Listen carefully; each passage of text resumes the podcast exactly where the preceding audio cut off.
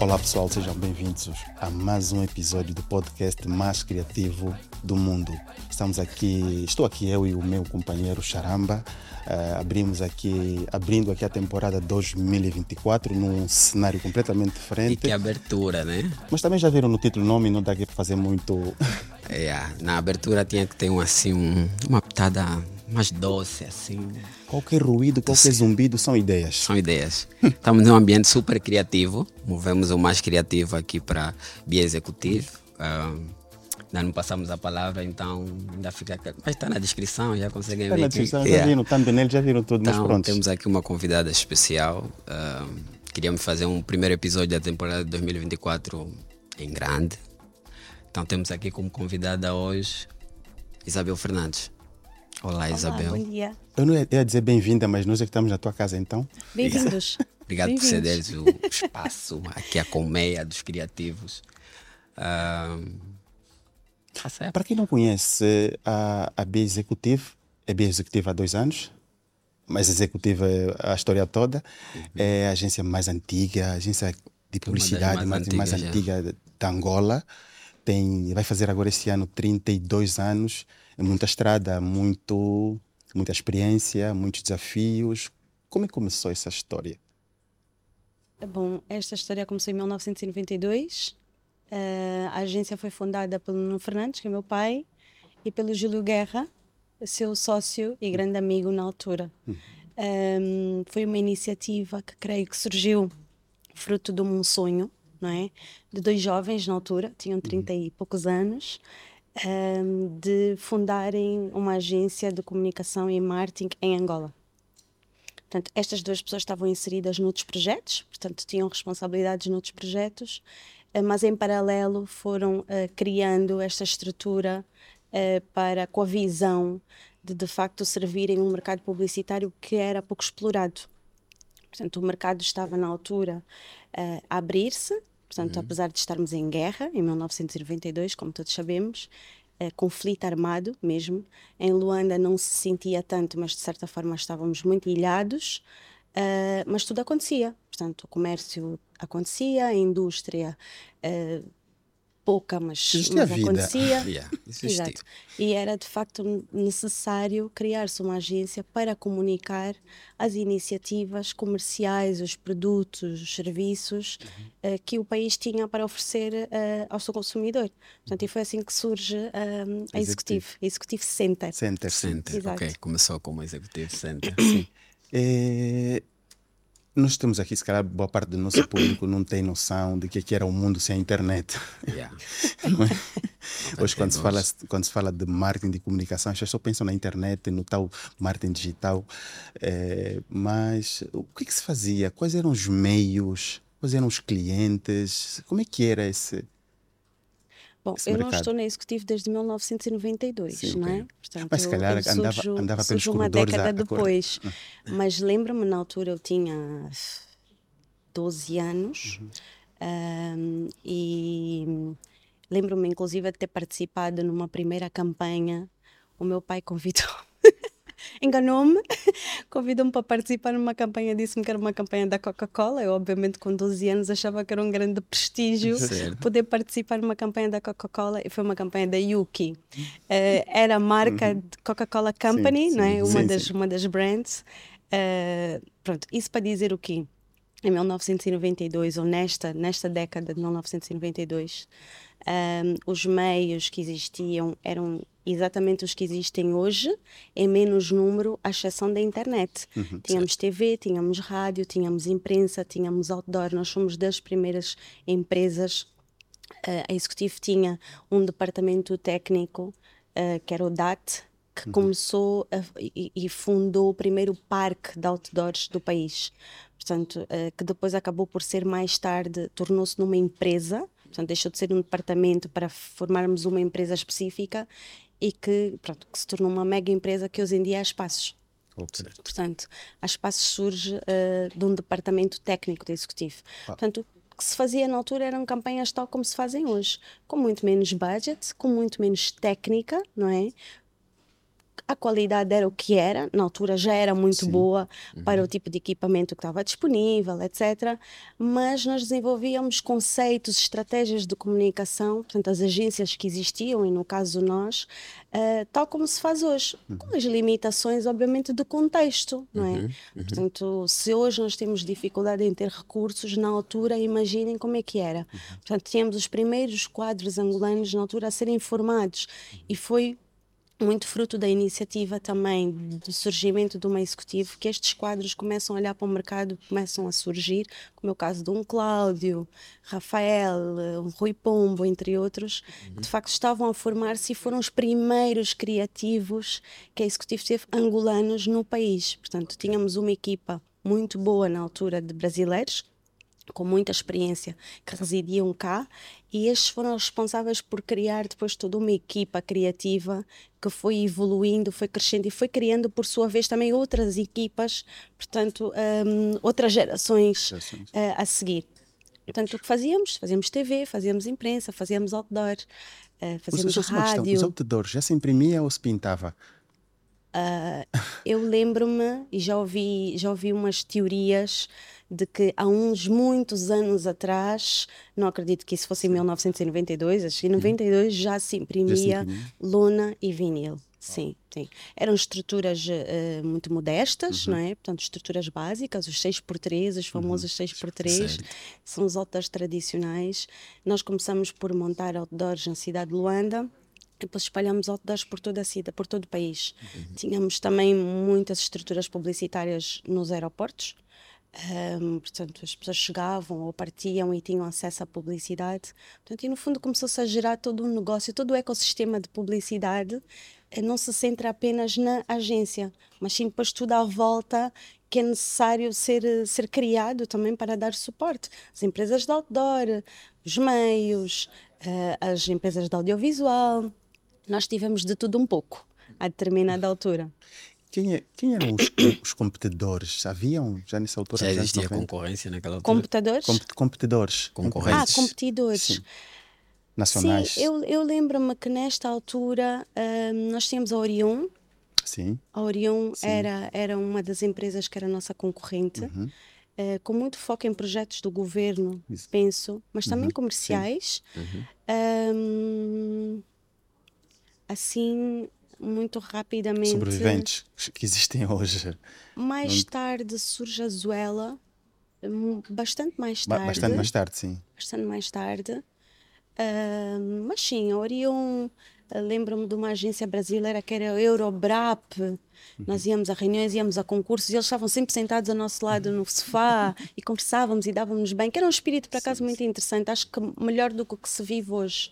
Acho que na altura, se calhar, também os fundadores das empresas eram mais velhos, tinham outro Yeah, tipo de maturidade yeah. e conseguiam Agora gerir o a ego- questão da ego hoje concorrência. fala- fala sim, muito de forma muito mais salutar, de forma muito mais saudável. Acho que, acho que a internet forma mais, mas deforma também mais. E, e as agências até interajudavam-se imenso, interagiam, falavam umas com as outras. Era, era, era interessante, era engraçado. Muito, muito fixe. Mas assim, assim que me lembra, depois se me lembrar de mais. Mas Yeah, essas, eram as mais sonantes. Sim. partilhas. Mas Havia tá. também a Maianga Produções, também do Sim, Sérgio sim, Guerra. Eh, também, eh, para além de produção, também sei que faziam, criavam Uhum, conteúdo mesmo, portanto, campanhas e isso também trabalhavam bastante aqui Sim, para mas nosso eram mercado. produtoras, eram, mas eram agências. É isso, 360, Era um mix, 360. percebes? Ah, ok. Era um ah, mix, sim, Na porque na altura- altura, não, na Mas na altura, altura ainda não era as empresas 360. faziam de tudo um pouco, não é? Estava-se a iniciar, não Uhum. é? E eram as necessidades do mercado, as empresas agarravam.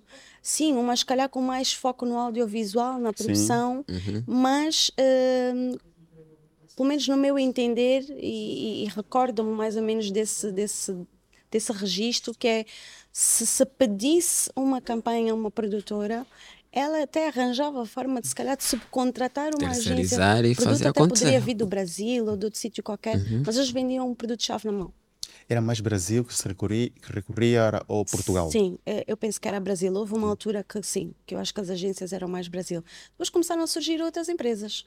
Portanto, a BEC, eh, algumas empresas até mesmo eh, a Brandia, central, penso que se chegou a instalar em Angola. Portanto, algumas empresas que, que foram surgindo e pronto. E depois daí foi abrir o mercado e surgirem Sim. as empresas, e ainda bem, não é? Portanto, que hoje muitas delas estão, continuam no mercado. E como é que era o mercado? Falo na parte dos clientes. É, eram muito. Hoje, por exemplo, acho, acho, acho que as que dominam, poucas delas existiam, ou nenhumas, de telecomunicação, não tinha. Olha, os grandes clientes na altura eram Sonangol, uhum. a MS Telcom, uhum. o Inacom, uhum. uh, os ministérios, Sim. portanto, o governo, não é? Uhum. Um, a Cuca, a Cuca, o grupo, o grupo BGI, BGI, na altura era assim que okay, era, que era conhecido era, o grupo BGI, BGI, o grupo era agora coisa. grupo Castle, uhum. não é? Era o grupo BGI uh, que tinham imensas, imensas marcas e que comunicavam também bastante. Um, nós já uh, apanhamos e, e, começamos a fazer um percurso de relações com marcas internacionais e fizemos de forma bastante uh, aguerrida, vou assim dizer, e agressiva. Uh, conquistamos marcas internacionais que vinham via África do Sul, via Maurícias, um, clientes do Brasil, uh, clientes, muitos clientes de Portugal. Trabalhamos durante muito tempo o grupo Unicer, uh, Sumal Compal, uh, Nestlé. Portanto, tivemos sempre essa, esta relação com. Foi um ponto de viragem também para nós, porque são marcas que não trazem só investimento, ou não trouxeram na altura só investimento, mas também trouxeram boas práticas de gestão e com as quais nós também crescemos e aprendemos muito. Nessa, nessa, nessa aproveitamos esse gancho aí do crescer muito.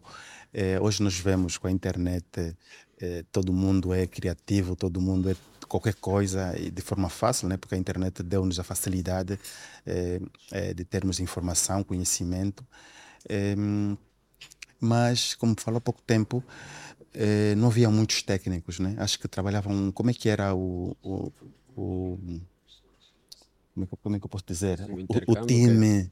Okay. Ah, como é que era constituída era a participação de nacionais dentro da equipa naquele tempo e agora? Pode parecer um contrassenso, mas apesar de serem tempos com limitações tecnológicas uhum. e hoje nós temos muito mais acessos, não é?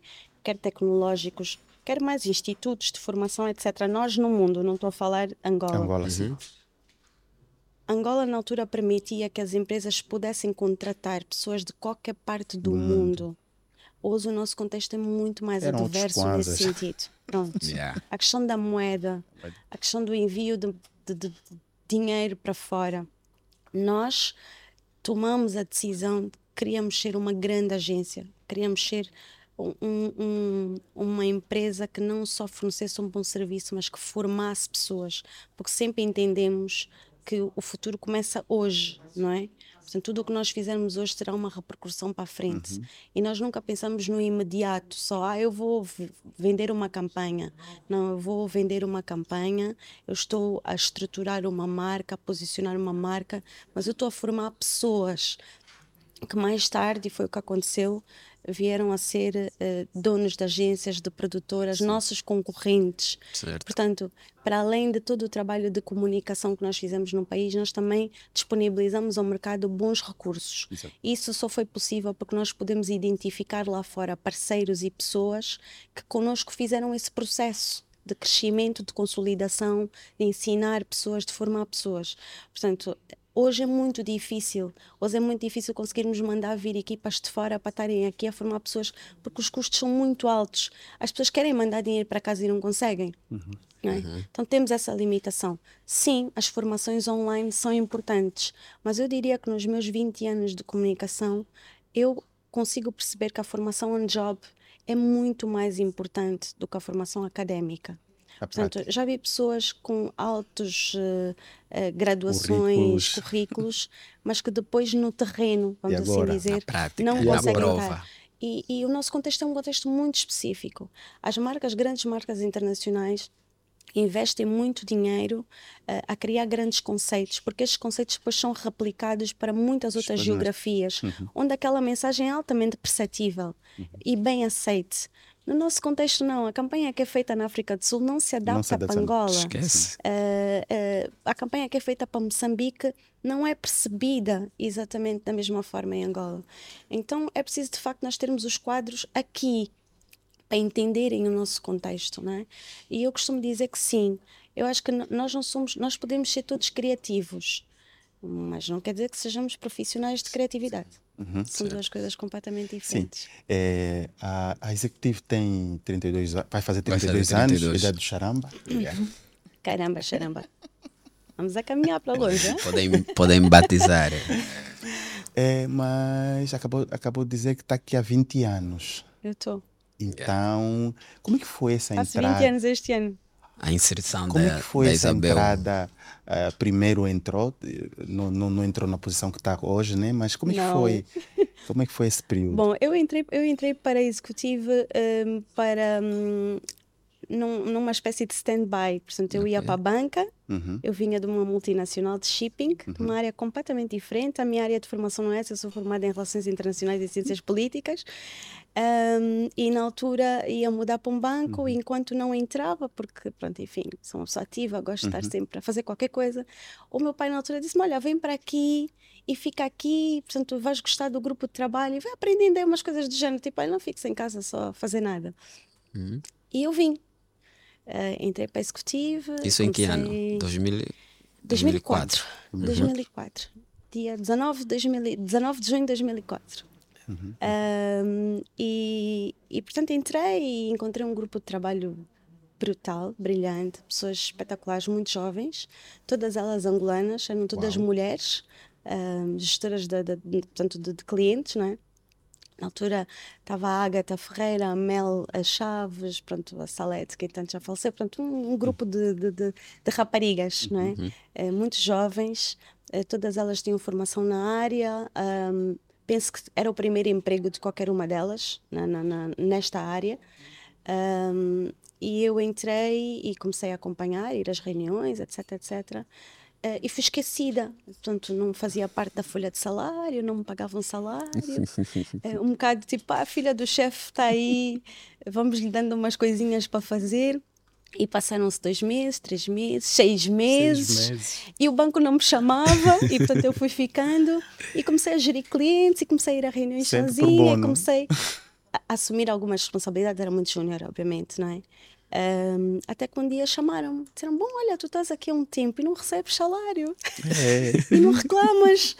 E, e pronto, porque eu assumi que eu estava de facto a fazer um investimento em mim mesma, mas acima de tudo senti que a empresa estava a apostar em mim, não é? Estava a gostar do meu trabalho eh, e que eu tinha que dar mais provas do que necessariamente ser reconhecida, não é? Portanto, eu achava que devia eh, sim estar naquele naquele lugar e, e aproveitar todas as oportunidades, mesmo que tivesse a não ser paga.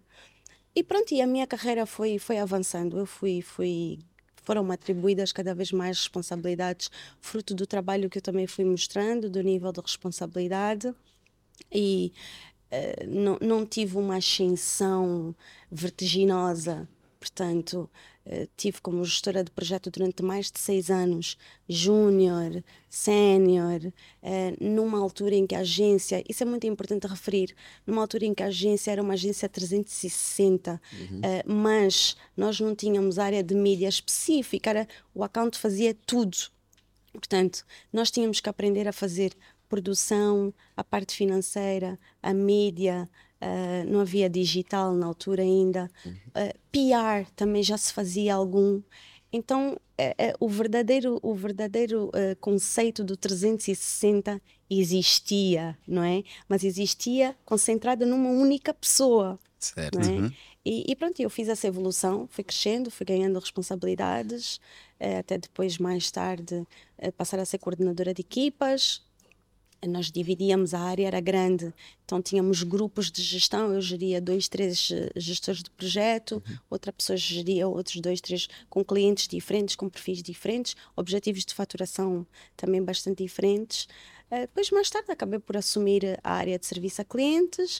Depois passei a ser diretora-geral interina, onde fiquei dois anos nessa posição e pronto. E depois acabei por assumir, de facto, o comando da agência, mas nunca sozinha, né? Portanto, sempre como equipa, desde os fundadores uhum. no caso o Nuno, não é? Nuno Fernandes, uh, a outras pessoas que, que estavam na empresa desde, desde a sua um, criação, criação. Sim. e que me ajudaram é, imenso. Nós, nós tivemos dificuldades para, para ter mulheres no nosso episódio porque estamos a procurar criativas, eh, porque o, o podcast é virado para os profissionais criativos. Uhum. Uhum. E queríamos mais mulheres, temos, tivemos dificuldades. Mas olhando para, para Isabel, é, acha que tem, tem, tem muitas mulheres é, desde, desde o cargo de top ao car, aos, as, as outras, as outras, é, as outras áreas. Tem muitas mulheres na, na, na comunicação? Uh, a nível da área criativa, normalmente são maioritariamente homens. Uhum. Uh, eu não percebo porquê. Uhum. E as mulheres criativas normalmente são muito boas. E as poucas as mulheres yeah, são muito, são muito um, detalhistas, detalhistas, olham para as coisas com uma perspectiva diferente, não é? Uh, complementam muito o trabalho dos homens na área criativa, mas é uma pena, nós temos muito poucas mulheres criativas, muito poucas mesmo. Eu acho que eu conheço quatro em uhum. Angola, se tanto, e são muito novas ainda. Uhum. Um, a nível das áreas de gestão, sim, já vejo yeah, muitas já mulheres. É que tem mais. Eu costumo dizer que faço uma analogia às mulheres com as quatro bocas do fogão, né? Portanto, nós somos muito multitasking.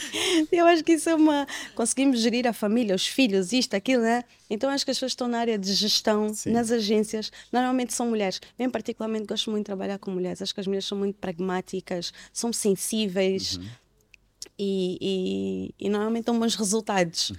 Uh, mas há poucas mulheres no é, nosso, na, na nossa indústria. Criativa, por acaso há muito poucas. Eu não sei se a executiva já teve na área criativa muitas senhoras ou poucas. Já teve. Temos uma.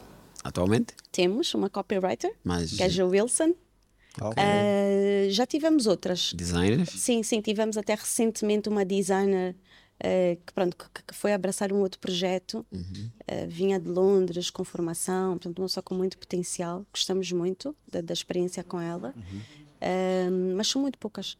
Por aqui, assim, desde que eu estou na executiva, eu acho que eu devo ter conhecido angolanas quatro, cinco criativas. E depois tivemos duas estrangeiras.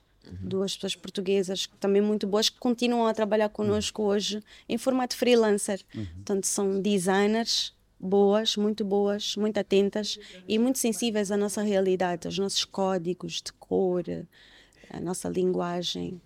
Não, depois desse episódio vai mudar. Uh, os convidados femininas vão, vão, vão mais para lá. Por acaso, atenção. esse ano estamos a começar bem. Uhum. Com muitos esse é o episódios. episódio do, do ano. Esse vai ser ah, o primeiro do ano. Yeah.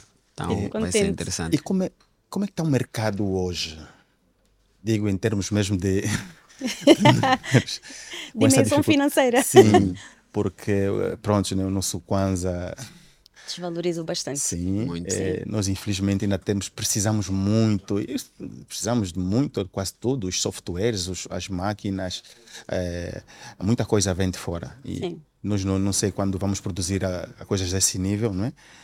É, as coisas hoje, as tecnologias evoluem muito rápido, é, apesar de termos é, coisas a fazerem, trabalhos automaticamente que se fazia uhum. com muito esforço, mas ainda assim, como está o mercado hoje nesse sentido, em termos de números? O mercado diminuiu muito, muito, muito, muito. Teve uma recessão assim brutal. Um, nós faturávamos, eu lembro-me que a última conversa que tive até no âmbito da APM, da associação, acho que o mercado publicitário valia 100 milhões de dólares. Uhum. Neste momento, acho que nem metade disso, não é? Uhum. Uh, e é difícil mensurar. Uhum. Nós podemos, por exemplo, a nível da publicidade, nós conseguimos uh, perceber valores de tabela, não é? Uhum. Uh, quanto é que custa um anúncio de imprensa, quanto é que custa um anúncio. Mas depois, quando estamos a falar da criatividade, já é difícil. Uma agência cobra um, outra agência cobra Pronto. 100 mil. Uhum. E não está errado. Não Cada um tem o seu critério. Uhum. Então é difícil mensurar depois a parte criativa mesmo, não é? Uh, mas sim, o mercado diminuiu muito, portanto, nós tivemos um desaparecimento muito grande de marcas internacionais que investiam muito, uhum. as próprias marcas uh, nacionais que também estavam em crescimento, grande expansão, uh, também tiveram que fazer cortes muito grandes no seu budget para sobreviverem e, e de certa forma alocarem budget à operação, não é? Uhum, Porque é muito complicado se olharmos para, para, para para o setor industrial, nós pensamos como é que é possível as empresas, os refriangos da vida, etc., continuarem a produzir tantos produtos. Como é que eles fazem? Como é que eles conseguem? Tudo vem de fora. Uhum. O xarope, o, o, o, compressor do gás, não sei o quê, tudo, tudo, nada se produz cá, não é? O PET, a rolhinha, uhum. tudo. Tudo, tudo, tudo. Mesmo que se faça o print do rótulo cá, uhum Uh, a produção. Mas, mas a, a matéria-prima vem de tudo, fora, tudo. não é? Uhum. Tudo, é como tu dizes, estamos sim. a falar do, do software. Não é? Estamos a falar de comprar ads uhum. um, para as redes sociais sim. que tem que ser em moeda estrangeira. Então, enfim, nós encolhemos. Nós, nós, nós, nós, nós já fomos aquele obeso que virou uh, anoréxico, né? Já encolheu o, o número de, o número de, de profissionais Encolheu, também, era essa, era encolheu também o número pergunta. de profissionais? Sim, sem Muito. sombra de dúvida. Sem sombra de dúvida. Por um lado, houve um boom uhum. né, de recursos nacionais. Uhum. Uh, isso quer dizer, acho que a dificuldade desafiou-nos, né? Sim, e isso é muito bom, não é? Mas nós também sabemos que essas pessoas, a maior parte delas são autodidatas uhum. e vão levar muito mais tempo a atingir uh, o nível e os objetivos que se tivessem acesso à formação mesmo que fosse feita a partir daqui. Como é que esses recursos vão fazer formação? Estas formações são pagas em moeda estrangeira. Portanto, isto é uma pescadinha de rabo na boca. É um uhum. problema que nunca mais acaba. Temos que olhar para as coisas de forma positiva, temos que contribuir, temos que. Ainda assim, eu costumo dizer que Deus é angolano, de facto. Nós somos muito resilientes e nós somos muito criativos. Uhum. Porque como é que é possível fazer-se tanta coisa com tantas eh, limitações? limitações. E fazemos. Yeah, e fazemos e fazemos bem, fazemos felizes. É mas, mas, mas pronto, era necessário que de facto tivéssemos um, um, contexto muito mais favorável. Acho que estaríamos muito perto de uma Nigéria, de um Quênia, de um Ghana, que são países cuja indústria criativa é muito forte. Nós temos esse potencial.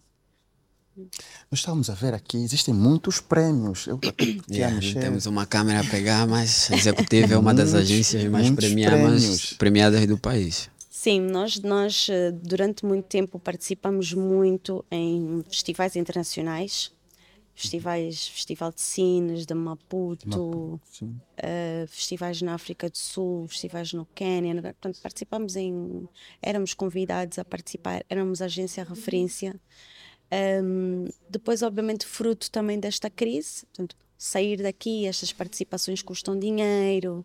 Um, os clientes também deixaram, se calhar, de olhar para isso com o prestígio e com a importância que de facto tem, que é um, que é um, um, diálogo que nós estamos novamente a levar para cima da mesa com os clientes, no quanto o reconhecimento, não só o reconhecimento para a marca deles, mas o reconhecimento para o país, não é? Uhum. Nós não sermos vistos só como o país de petróleo, mas começarmos a ser mapeados no mundo e em África em particular, aqui na região, como o país que, que, que faz criatividade, que, que, que, leva a mensagem de Angola, os códigos de Angola, a cultura de Angola também para fora, não é? Uhum. Começarmos a capitalizar outras riquezas que nós temos, uhum. que não aquelas que se falam sempre e que são as únicas que são conhecidas. Um, e ganhamos muitos prémios, fomos muito reconhecidos e continuamos a ganhar, não é?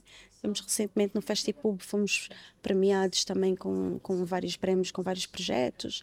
Há dois anos ganhamos o grande prémio Festipub com o projeto da Unitel. Uh, este ano vamos participar em vários concursos internacionais, está na nossa agenda. Vamos fazer esse esforço, porque é mesmo um esforço. Não é só preciso ter vontade, é preciso ter dinheiro. É. Dinheiro está tá em tudo. Exato. Felizmente, mas pronto.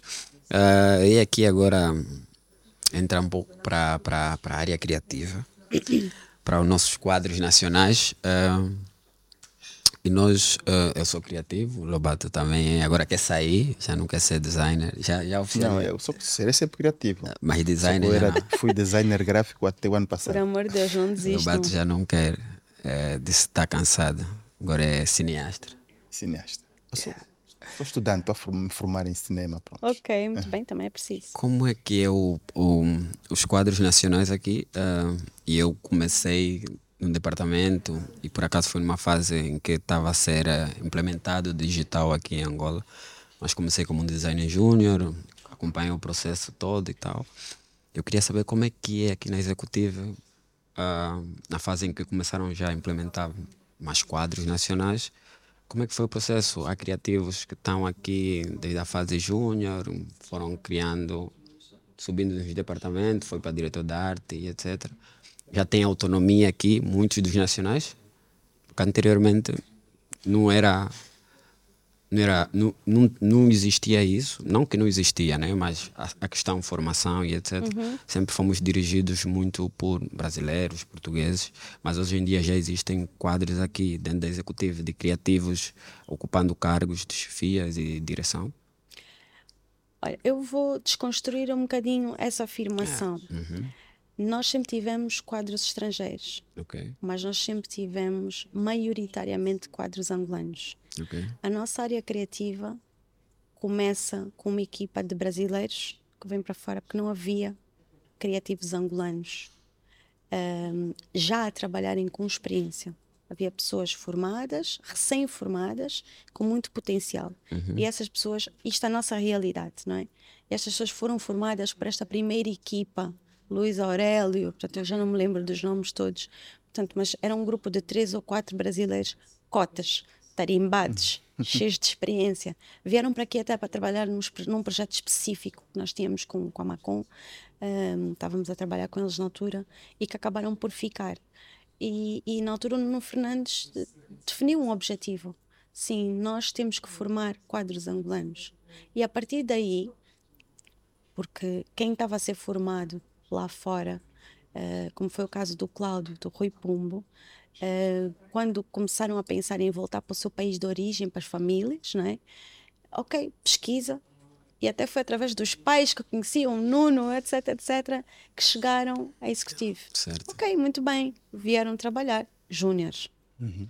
Começaram a participar nos projetos, começaram a envolver-se cada vez mais nas marcas, a desenvolverem, a mostrarem que de facto aquele potencial estava a passar à prática, não é? E passado uns anos, o Cláudio passa a ser o nosso diretor criativo. E foi o nosso diretor criativo durante muito tempo. Muito.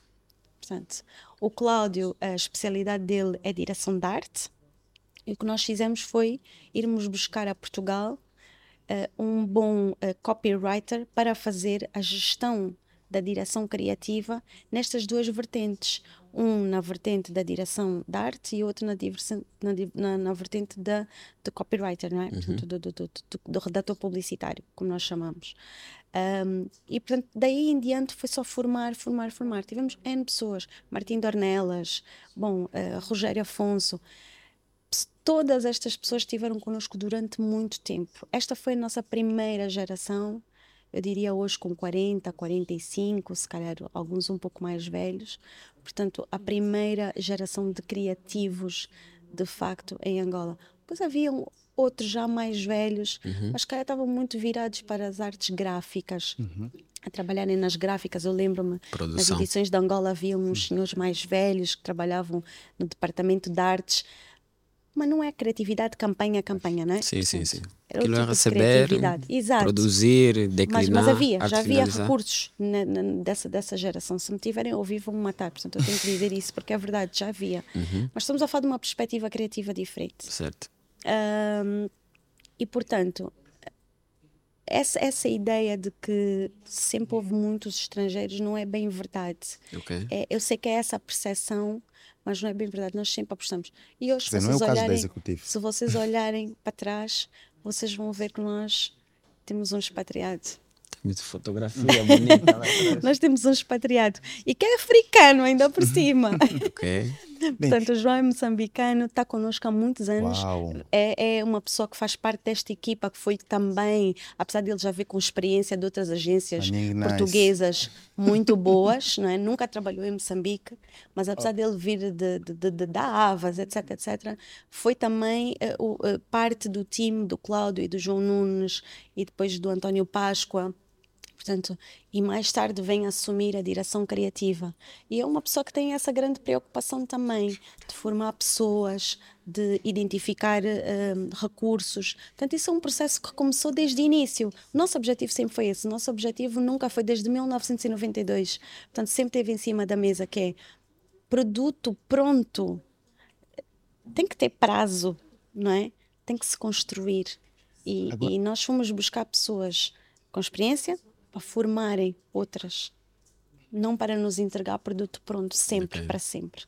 Bem, é, como nosso podcast é para profissionais criativos, nós acreditamos que temos aí muitos criativos que, como eu, começaram no quarto, na garagem, depois, é, é, sei lá, foram crescendo. É, como é, que tipo de profissional, que skills que interessariam a, a executivo? Porque é, outro dia tivemos um convidado e estamos a perceber que é, muitos nunca passaram por uma agência, não têm, não têm noção de que às vezes o trabalho que ele faz sozinho, um trabalho de 5, 10 pessoas. Uhum. que, que é um copyright, eu lembro ter aprendido isso com a Boscatia, né? Esse que era o copyright, eu também faço isso. Exato. então, é, qual seria o perfil, é, se há algum perfil interessante que se calhar vocês já é, olhariam com outros olhos, porque designers gráficos temos muitos por aí, hoje todo mundo faz muito bem, mas qual seria o perfil para, nós deixarmos aqui, para a nossa audiência, é, pensar, se calhar, é, tentar uma vaga, uma posição aqui numa agência, porque acho que numa agência aprende, aprende muita coisa, né? Do mercado, principalmente. Sim. Eu costumo dizer que é um grande erro para os criativos serem freelancers. Uhum. Um, eu acho que ser freelancer pressupõe que tu já tens muita experiência, uhum. trabalhar sozinho na tua casa. Uhum. Quando tu estás numa fase de aprendizagem, uh, de crescimento, tu precisas de estar inserido num grupo de trabalho. Porque ser autodidata é uma grande uh, virtude, não é? Mas não é uma grande vantagem, vantagem no mercado competitivo. Uhum. Uh, esse espírito de empreendedor, de, de, de, eu sou uma, uma empresa, eu faço coisas, é muito bom quando se tem já muita experiência. Perde-se muitas coisas no caminho quando se trabalha sozinho. Uhum. Um, e dentro de uma empresa, e principalmente numa agência, onde todos os dias nós trabalhamos processos novos, marcas novas, uhum. clientes novos, dentro do próprio cliente, multitemas todos os dias. E eu vou trabalhar com o recurso A, porque ele sabe fazer melhor aquilo. Nesta semana, na semana seguinte, eu já consigo fazer sozinha. Uhum. Portanto, eu absorvo tudo o resto. Portanto, para mim, enquanto gestora de pessoas e gestora do negócio, Quais são as características que eu mais privilegio quando estou a fazer um recrutamento? Para a atitude. Sim, gosto desse espírito de ir atrás das coisas, do, acho que todos nós temos que ser comerciais nós mesmos, temos que nos saber vender uhum. e ser e ser freelancer pressupõe ter um pouco essa capacidade, não é? Yeah. Portanto, que eu tenho que ir atrás das coisas, enquanto que estar aqui sentados estão à espera que os briefings cheguem, uhum. não é? Alguém tem que ir atrás dos briefings, não são eles. Alguém tem que ir para trazer. Certo. Pronto. Mas a atitude, o sentido de responsabilidade, serem inquietos, tem que ser, um, tem que, hoje principalmente, são tantas as ferramentas que as pessoas agora estão com dúvidas se vão substituir os criativos, o AI, até, eu não acredito nisso, eu não, acho que são eu. ferramentas Concordo. que têm que ser complementares, precisam sempre do fator humano, principalmente em, em realidades como a nossa, culturas muito específicas, o fator humano de percepção, de vivência, não vai substituir o AI. O AI vai facilitar a nossa vida. Mas então é preciso saber falar inglês, é preciso dominar as ferramentas, é preciso ser curioso, é preciso ser ambicioso e dizer assim: se eu sem isto, sem esta ferramenta, já atinjo estes objetivos, imagina usando as ferramentas estão à minha disposição. Não me vou acomodar. Portanto, e essas são as características que são importantes para um criativo, para um criativo e para qualquer pessoa, mas para o criativo em específico. Pesquisar muito, ver o que, é que está a ser feito lá fora, ir ouvir o mercado. Portanto, muitas vezes nós fazemos campanhas e nós aqui no nosso mercado temos esse problema. Falamos para todos, muitas vezes não estamos a falar para ninguém. Uhum. Definimos um target altamente alargado, muito amplo, mas aquela senhora específica cujo hábito é aquele que é o nosso target de compra as massas. Nós muitas vezes não estamos, não estamos a falar para ela. ela. Então é preciso ir à rua ouvir, perceber o que é que o mercado absorve, o que é que as pessoas querem, que tipo de produto é que quer, os termos que as pessoas usam, as campanhas. Eu ouço campanhas e eu sou defensora da boa comunicação. Acho que temos que nos adaptar à realidade, mas uh, temos que. Um, ehm, Comunicação é cultura, publicidade é cultura, mudança de hábitos. Nós temos uma responsabilidade, nós não estamos só a fazer bonecos, nós estamos a definir tendências. Uhum. Nós estamos a definir tendências que depois ficam uma vida inteira. que hoje em dia são cada vez mais mutáveis, não é? Portanto, as coisas mudam muito rápido, mas nós estamos sempre a definir. A, a definir. Então, cada criativo tem um papel importante nesse futuro, nessa definição de tendências. Qualquer coisa que se faça aqui vai ter um impacto na vida das outras pessoas. Então, os criativos têm que ser. Uh... É, eu represento uma produtora é, e somos, por via de regra, vossos clientes, não? Uhum. Parceiro. Clientes, parceiros. clientes, parceiros. E São nossos fornecedores. Uma, exatamente, fornecedores. Pronto. Okay. E uma coisa, uma questão que surge é qual é qual é a participação dos profissionais angolanos nessa questão da produção audiovisual, por exemplo? Porque uma vez tivemos discutia com um amigo e ele falava por que, que as produtoras angolanas eh, não estão nos grandes budgets, por exemplo. Uhum. Eh, o que, que acha? Acho que isso mudou a 300%. Neste momento, eu digo isso com propriedade. As produtoras que estão a produzir em Angola são nacionais. Uhum. São produtoras nacionais. Vão buscar recursos, recursos. especialidades específicas que nós não temos. Portanto, não temos, temos que assumir. E por isso é que as produções, as produções muitas vezes são caras. Uhum. Os clientes substituíram as empresas internacionais pelas empresas nacionais, mas estavam à espera de uma redução drástica uh, de valor porque achavam que estavam a pagar no mercado nacional. Não, seria mais e, portanto, já não era, mas ainda assim estas empresas precisam de buscar recursos específicos Sim. lá fora. Quando estamos a falar de pós-produção, o, o grading, portanto, há aqui temas muito técnicos. Gelopta conhece Sim. isso tecnicamente melhor que eu. Estamos a dizer que, quando estamos a falar de um alto nível de pós-produção, não se faz aqui. Nós uhum. temos que ir buscar lá fora. Agora, já houve alturas em que até quem arrastava o cabo vinha de sim, fora. de fora sim. Yeah. Uh, até quem organizava o fitting vinha de fora. Quem fazia o decor vinha uhum. de fora. E hoje em dia, isso já não é uma realidade. Portanto, é um ganho. Uhum. Portanto, acho que de certa forma uma grande vantagem, não é? Perdemos algumas coisas, mas damos oportunidade de surgirem e de melhorarem, crescerem noutros campos, noutros aspectos. Isso é, isso é, isso é, está a melhorar, está a mudar, Lubata, acredita. É, recentemente fizeram uma campanha, a campanha de fim de ano da, da Unitel. Uhum. Como foi o processo de criação? Eu lembro que um amigo estava lá a trabalhar com um drone explicou-me, não, estamos lá a lutar com a cor, mas depois no final a campanha era preto e branco. Eu devia chamar o João Felipe aqui para falar sobre isso. Olha, para já foi um briefing eh, ambicioso e muito bem passado pelo cliente. É o Havemos né? de Voltar do. É Havemos né? de Voltar. Do... Neto.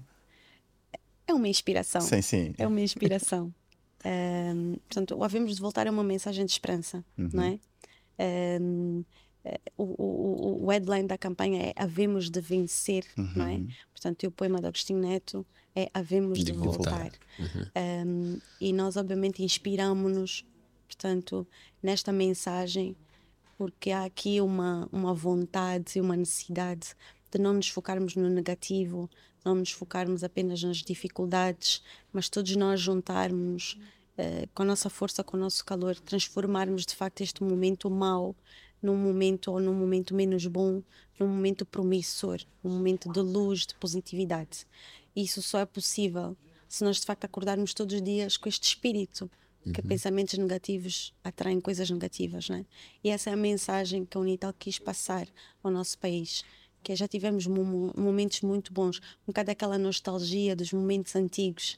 Então vamos buscar esse espírito para transformar o futuro, o presente e o futuro em termos de produção, uhum. sim, foi desafiante. Uhum. Que era uma campanha que se queria, lá está com esse tom nostálgico, uhum. o grão, sentir-se o preto e branco. Foi a primeira uhum. vez que se fez uma campanha a preto e branco. Uh, foi uma campanha que teve também uma componente daí muito forte, porque yeah. a Unitel tem na sua Visuais. agenda um, um, a inovação, uh, o estar sempre à frente, uhum. na vanguarda das tecnologias. Então foi muito desafiante, mas assim, agora é non-stop. Eu costumo dizer à área criativa: vocês criaram um monstro, agora alimentem-no. Alimentem.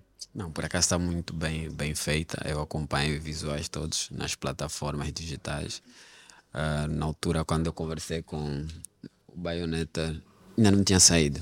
Já foi convidado no podcast Já conversamos com ele, já explicou alguns projetos onde ele esteve envolvido. Por acaso, de parabéns. Gostei. Obrigada, obrigada. Quem é o, hoje, quem é o maior cliente, maior cliente da, da Executive? Queremos entender um bocadinho dos números para perceber. Não precisa falar os números, né? basta dizer quem são os maiores. Pronto, diz Olha, quem são os maiores. maior é muito relativo, porque há o que dá mais trabalho, há o que paga melhor. Pronto, pode definir esses dois, né? Acho que... Não, nós temos um conjunto, eu não vou falar de um cliente específico, uhum. nós temos um conjunto de clientes que nos desafiam uhum. diariamente e que são assim as nossas pérolas do eu oceano. Tenho dois palpites, mas pronto, chute, Isabel falar. Tem, tem... Portanto, o Banco Bay, a Unitel, a MultiChoice, okay. uh, a minha rede, uh, pronto, temos que, que é o Equanza. Temos, temos, obviamente, outras marcas, mas vocês estão a falar de dimensão. Dimensão, é? Pronto. Sim. Então, eu diria que esses são os nossos quatro principais Faz clientes. Sim, são aqueles clientes nas quais, uh, nos quais a, a estrutura da agência está tá, tá suportada. E clientes é? pequenos aceitam cliente, imagina um sujeito, é um jovem empreendedor, todo mundo hoje é a palavra de ordem, parece que é a palavra de é ordem, é empreendedor. empreendedor, sonhou num produto, sonhou num serviço, é, pode chegar a entrar na carteira de clientes da executivo? Poder pode. Nós não temos clientes assim muito, muito projetos muito pequenininhos. Um, tem, ou seja, temos por exemplo, trabalhamos com algumas marcas que não nos dão um income financeiro, uhum. mas são marcas de prestígio, uhum. são marcas que nós queremos estar. É difícil trabalhar com marcas muito pequenininhas, porque porque estas marcas vão buscar também um custo muito inferior ao nosso. É normal, vocês entram, nós temos uma estrutura, nós temos overheads, nós temos custos de estrutura que não são poucos, nós uhum. queremos ter qualidade. Vocês são criativos e sabem quanto é que custa um computador destes. Uhum. Quanto é que custa a nossa área criativa, em quanto é que está avaliada em termos tecnológicos, uhum. não é? Então, quando eu vou trabalhar com clientes pequenininhos que não necessariamente são os mais fáceis de gerir, porque muitas vezes são clientes que é normal, não têm muitas vezes noção do que é que implica um projeto de comunicação, não têm estrutura. muitas vezes é aquele cliente que quer ver cinco propostas e não tem noção do que, que é criar cinco propostas diferentes uhum. para apresentar em três dias, uhum. não é? Porque é normal, ele acha que chega ali, se calhar num PowerPoint, monta uma coisinha e apresenta. E não é assim que nós trabalhamos. Então, naturalmente, um, é feita essa segmentação, uhum. não é? Clientes que têm algum poder, e isto não é só aqui, lá fora uhum. também. Uhum. Se nós olharmos para as grandes empresas, as Saatchi Saatchi, as Avas, etc., uhum. muito dificilmente nós vamos encontrar lá o, o, dono do cabeleireiro do, do bairro como cliente, não, sem desprestígio. Certo, Mas é normal, estamos a falar de dimensões de negócio, não é? Certo, e, e, eu, como gestora do negócio, eu tenho que olhar para números. Uhum. Não é? Eu não posso dispersar também trabalhamos em marcas, às vezes até oferecemos trabalho.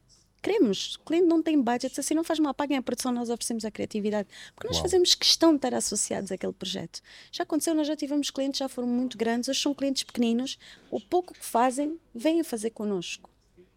Não temos budget. Este ano eu só vou fazer um spot rádio, preciso que vocês veiculem, vou ter uns cartazes e vou ter redes sociais. E somos nós que fazemos aquele projeto. É o projeto daquele cliente. E, no entanto, já foi um cliente de uns bons milhares de dólares na altura. É verdade. Uhum. Mas fruto do contexto, fruto disso.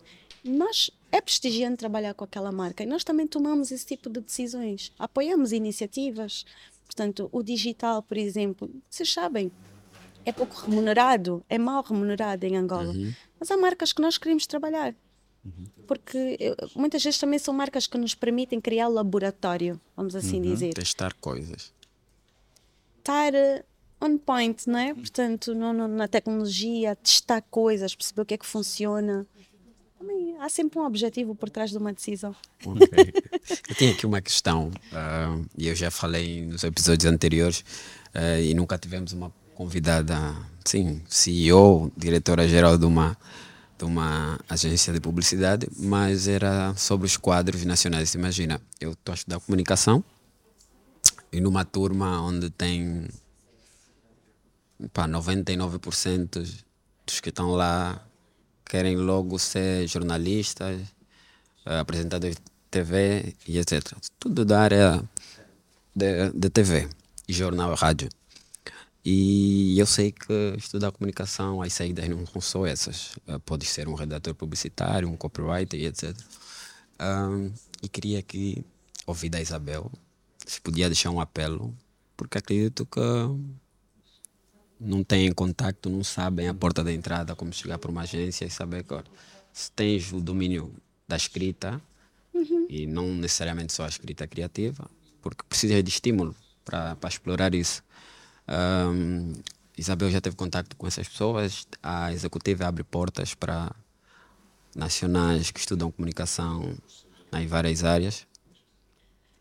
Sim, nós recebemos candidaturas todos os dias. Todos os dias a primeira coisa que eu entro no meu e-mail às 7 da manhã eh, é ver e-mails de candidaturas. Uhum. E, e acho engraçado a criatividade na forma como as pessoas eh, fazem os seus currículos cada vez mais diferenciados uhum. em plataformas com cores ah, já quando um storytelling sobre hum, aquela pessoa yeah, yeah, já não é só tão, tão já não é só um word uhum. com onde é que eu estive o que é que eu fiz portanto muito interessante nós gostaríamos muito de poder ter um laboratório aqui dentro um, e ter uma área específica para estagiários. Mas ter estagiários pressupõe um, ter recursos séniores disponíveis para os ajudar. Uhum, porque é uhum. é injusto as pessoas, passado 3, 4 meses, acabou o estágio eh, e dizer assim: ah, não atingi os objetivos. Espera, não atingi os objetivos porquê? Porque não tive ninguém que me orientasse. Uhum. Então, o, o, trabalho de ensinar é um trabalho de muita responsabilidade, é preciso nós termos disponibilidade. Então, nós temos que equilibrar uh, essa nossa predisposição para dar estágios. As nossas portas estão sempre abertas.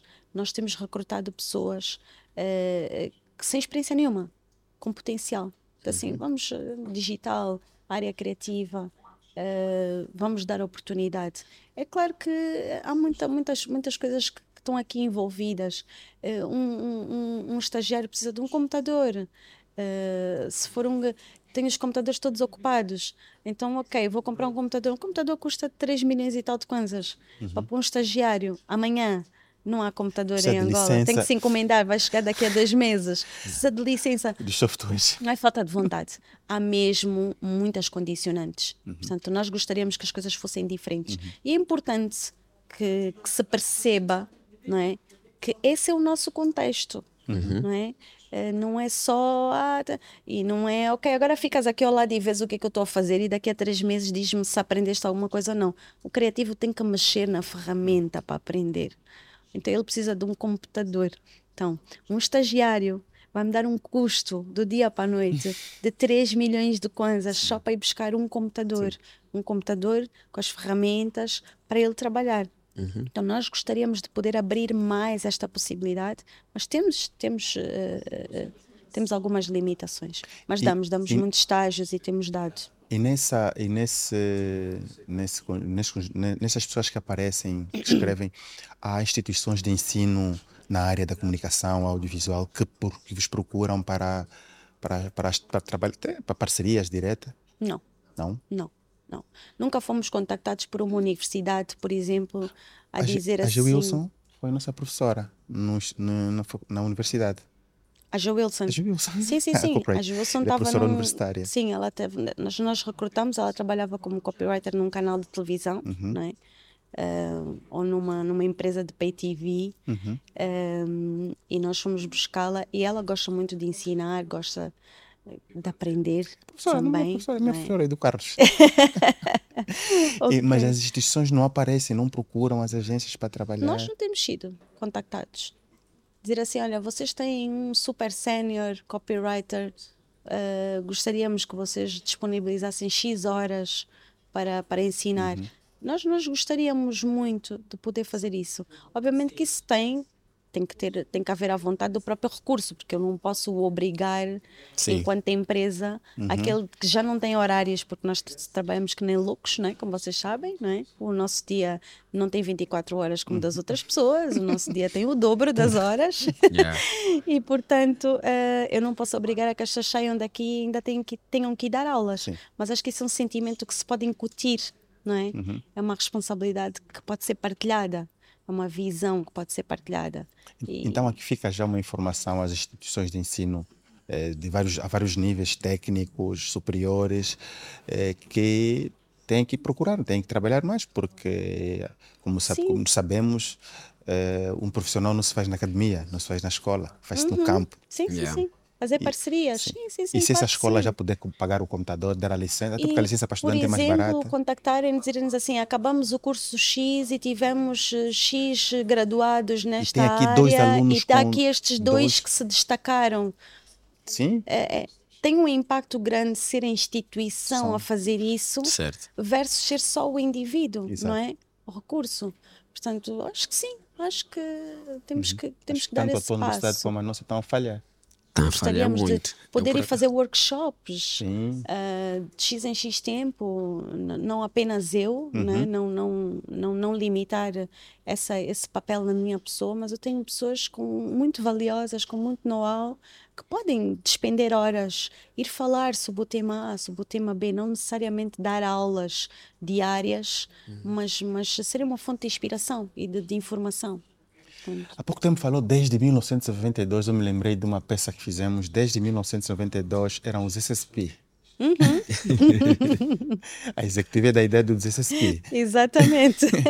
Eh, trabalham muito com entretenimento. Por acaso, nós no início do podcast, quando começamos, eu trabalhei muito com entretenimento a minha vida, como designer gráfico. E eu não entendia muitas coisas que, se, que o Charamba falava, porque o Charamba trabalhou muito com agências. E pronto, Só a agência trabalha muito com Nunca trabalhei no cliente. Porque o entretenimento acho que é muito. Eu sei que hoje também a agência tem muitos clientes assim, mas o entretenimento parece muito difícil. Muito, é tudo muito para ontem, tudo muito a correr. Sim. Eu, eu, Gelab, eu, tenho, eu tenho uma visão sobre a comunicação sobre entretenimento e fruto de, hum, de proximidade de pessoas desse setor, os entendo muito melhor. Eh, na comunicação nós queremos deixar um conceito eh, que- sobreviva no tempo, que defina tendências. não é? Há toda uma mensagem, há toda uma narrativa que tem que ser construída. Quando nós estamos a falar de um concerto, nós queremos encher o pavilhão.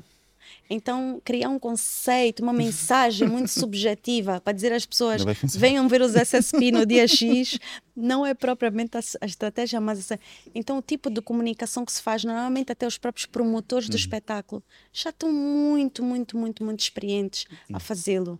Então, assim, não vão a uma agência pedir à agência para fazer comunicação daquilo.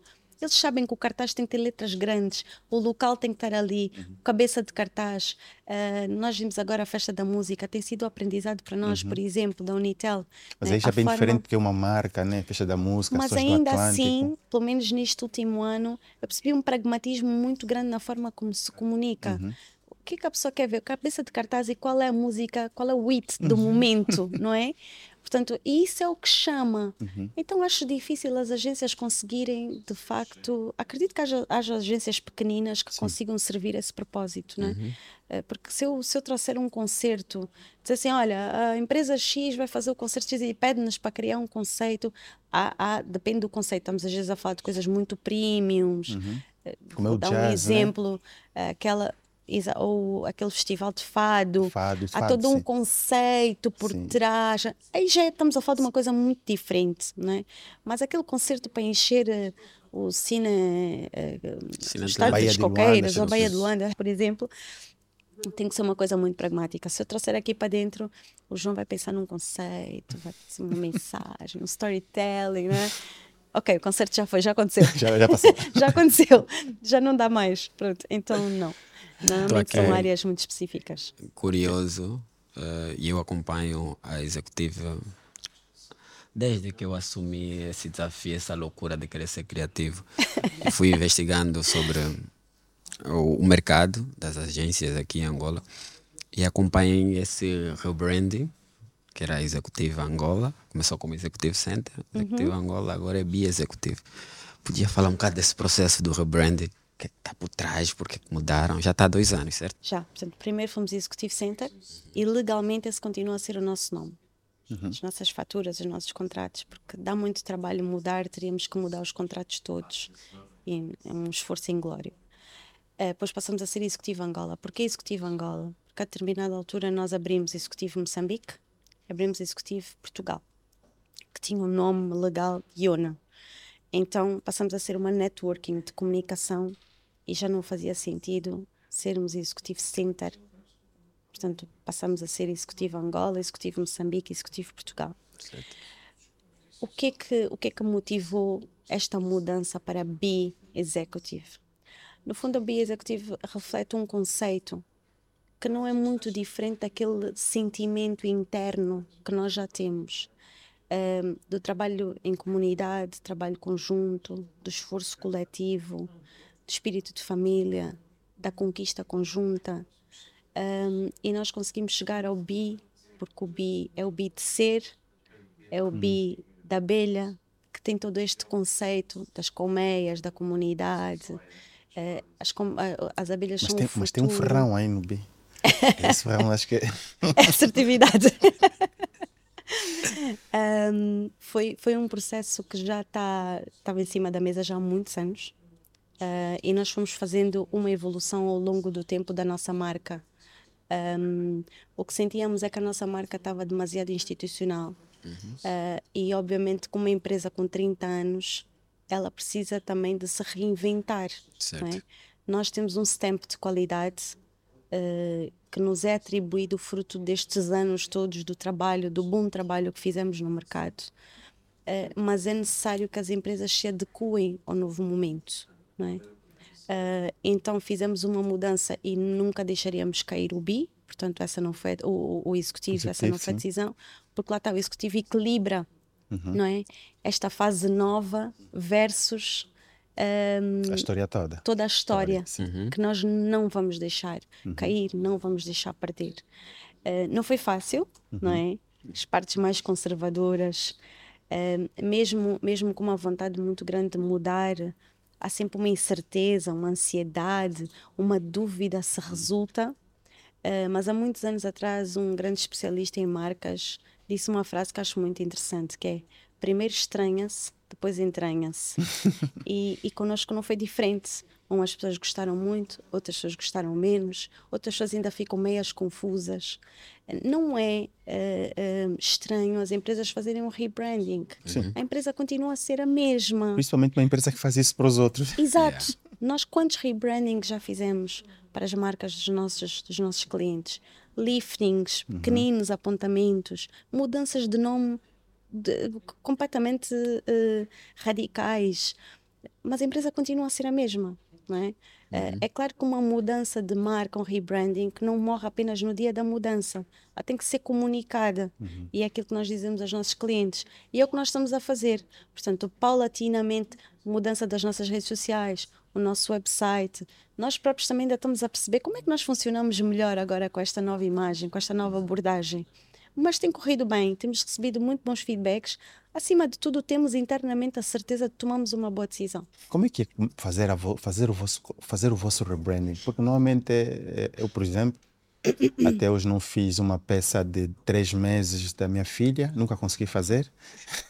Peça gráfica de três meses, já, já vai fazer quatro anos, não consegui fazer. Como é que foi? Como é que é fazer a vossa? Porque acontece muito, né? É. Eles dizem casa de ferreiro, sapateiro, ou seja. Em casa de ferreiro, espeta de pau, garantidamente. Exato. exato. Não é uma frase dita à toa. é mesmo com toda a certeza sim. Nós uh, uh, tivemos a nossa marca fechada, fechada, fechada, uhum. uh, com as peças principais cinco dias antes do rebranding. Reprovaram quantas propostas? É só por curiosidade. Internamente, como é que foi recusar a proposta? Eu, em particular, devo ter visto umas 10. Uhum. Não é isto, não é isto, não é aquilo, ainda não está lá, ainda não está lá. Até depois chegar a uma zona hum, confortável, uh, com dois, três caminhos e levar ao nosso big boss, uhum. que ele é que deu a palavra final. Uma questão de respeito, não é? é se ele não gostasse. A mexer na marca, tomaram decisões Foi sem difícil. Uhum. Foi difícil essa... porque é um, é um valor emocional muito grande. É. Não é? Foi uma Três conquista, décadas. foi um trabalho que foi dele durante muito tempo, na qual eu depois me junto. Um, mas, mas o Nuno sempre tem, tem uma visão muito jovem, muito atual das coisas, é muito, muito interessante. É um homem de 65 anos com uma cabeça extremamente fresca e, e muito consciente da mudança e da modernidade que as empresas precisam de ir adotando sem perder a sua essência. Então ele apoiou-nos. Não perdeu o executivo, mas que a cor era azul? Nós éramos azuis. Executivo. Sim, já tivemos Mas essa foi uma escolha assertiva, minha cor favorita. eu tento fugir agora do amarelo, porque eu já fazia tudo amarelo para mim. tudo amarelo. E acho que a combinação é a combinação mais desperta, né? Dos sinais de atenção, é o preto e o amarelo. E Sim, ainda assim preto, cor- amarelo e branco. E branco, não é? Nós gostaríamos muito que o branco e o preto eh, assim saltassem mais, porque são cores mais. hum, como é que eu ia dizer? Mais premiums, não Uhum. é? Portanto, então, o amarelo em excesso depois também poderá nos retirar aqui alguma classe, não é? Uhum. Eh, Então isto tem que ser uma coisa muito bem equilibrada. Por isso é que eu estava a dizer, nós fizemos o rebranding em 2020, estamos em 2024, 2022, 2022. em novembro de 2020. E nós estamos a ajustar, Uhum. nós estamos a perceber o que é que funciona melhor. Nós, eh, ah, existe uma marca que está feita e estamos contentes, mas depois todo o universo de comunicação está a ser Construído. ajustado, Uhum. não é? Portanto, ao longo do tempo. Três décadas. Acho que estamos a encerrar de- o nosso episódio. Temos alguma, mais alguma questão? Tem, tem. Mais de, tenho essa, essa não pode Uhum. faltar. mais de três décadas de executivo. Isso con- continua consistente, né? Pessoal, hoje em dia tem muitos jovens sonhando em vir para aqui. Já passei no grupo. Nunca trabalhei. É verdade. direto. Na verdade, nunca entrei aqui. Acho que A nu- não, nunca entrei. Caramba! Não, já trabalhei no grupo, mas nunca entrei no É escritório. porque, na verdade, nós separamos bem a gestão das empresas, não é? Trabalhei numa das empresas do grupo. Eh, E eu queria saber o que é que anda por trás, ou o que é que está por trás. Claro, há segredos que não se revelam, né? Ah, desse sucesso, destaque que a Executivo tem no mercado e essa consistência toda. Qual é o segredo? Olha, uma frase que está escrita ali atrás que acho que reflete, reflete muito o que é que está por trás. Float like a butterfly, sting like a bee. Voa levemente, portanto, como uma borboleta, mas dá uma tacada certa. Neste caso, não é uma tacada, é uma picada. Portanto, isto quer dizer consistência. Não é? Há um know-how adquirido, há um, há um, há um todo um território, todo um espaço que nós conquistamos com trabalho. é? Nós fizemos sempre tudo sozinhos, eh, com trabalho, com respeito pelo mercado, eh, a construir mercado. Ahm, hoje, 30 anos depois, continuamos a ser relevantes, continuamos a ser chamados para os principais processos, para as marcas novas que vêm, para as marcas antigas que sentem necessidade de se reinventar e confiam em nós. Uns processos ganhamos, outros não. Mas isto, respondendo à tua pergunta, é a assertividade, a seriedade, o respeito eh, com que nós encaramos o mercado, eh, o efeito borboleta, né? Ela vai, mas volta. Quando nós fazemos um bom trabalho, quando nós somos pessoas sérias. Ahm, depois há a componente da, da atualização, não é? Não podemos adormecer na sombra dos nossos 32 anos. Temos que nos manter relevantes, atualizados, eh, tal como aqueles que surgem agora, há dois anos, há cinco, há três, ontem. Nós temos que saber e nós temos que fazer exatamente o que eles fazem e melhor. Portanto, eu diria que esse é que é o segredo. O segredo é executivo nunca parou. Nós estamos sempre à procura de pessoas que saibam mais, coisas diferentes, que tragam novidade, que aportem valor. Estamos sempre a estudar, estamos sempre a tentar inovar. Umas coisas fazemos muito bem, outras coisas temos, obviamente, oportunidade de melhoria. Portanto, não somos perfeitos, não é? Ahm, mas, eh, mas essa consistência, essa vontade de transformar o mercado, de contribuir ao mercado, da criatividade, num mercado sério e poderoso, é, é o que acho que nos tem, nos tem ajudado a, a continuar aqui e, e a termos o, o lugar e ocuparmos o espaço que temos. Certo. Ah, sempre pergunta, de- que- aproveita. Não, mas eu, eu acho que ainda ia ter mais uma. né? Eh, imagina, a Isabel não está totalmente inserida para os departamentos, departamento criativo, mas eu acredito que está envolvida nos projetos, porque ela descreveu bem aqui a campanha da Unitel, o que, é que teve por trás, os conceitos e tal. E a maioria dos nossos convidados sempre sai do episódio deixando quais são as suas referências. Então a Isabel provavelmente tem as suas referências. E eu ia querer mesmo aqui que fossem no mercado nacional. Quais são as referências e nossos subscritores, se calhar, podiam se tornar referência deles. Então queria que a Isabel partilhasse aqui quais são as suas referências. Referências de profissionais da nossa área. Certo. Uh, bom, para além daqueles que trabalham conosco, uhum. não é? Uhum. Portanto, o João Felipe é uma referência para mim de entrega, de camaradagem, criatividade. Um, o Teodoro Fernandes é uma pessoa que eu admiro muito. Já nos conhecemos há muito tempo. Há muito, muito tempo. Muito uhum. antes do Teodoro ser uh, o, o, profissional que é hoje uh, na Unitel. É uma pessoa que eu acho que tem ideias muito claras, uh, inquieto, impressionante. Eu tô, se eu tiver com o Teodoro de, de, de 10 em 10 dias, ele tem sempre uma teoria e, e, e sempre a em coisas novas e novidades. Eu depois vou pesquisar coisas que ele diz e trocamos ideias. A Agatha Russell Ferreira é uma pessoa que eu também reconheço. Uh, foi um, é um asset do nosso mercado.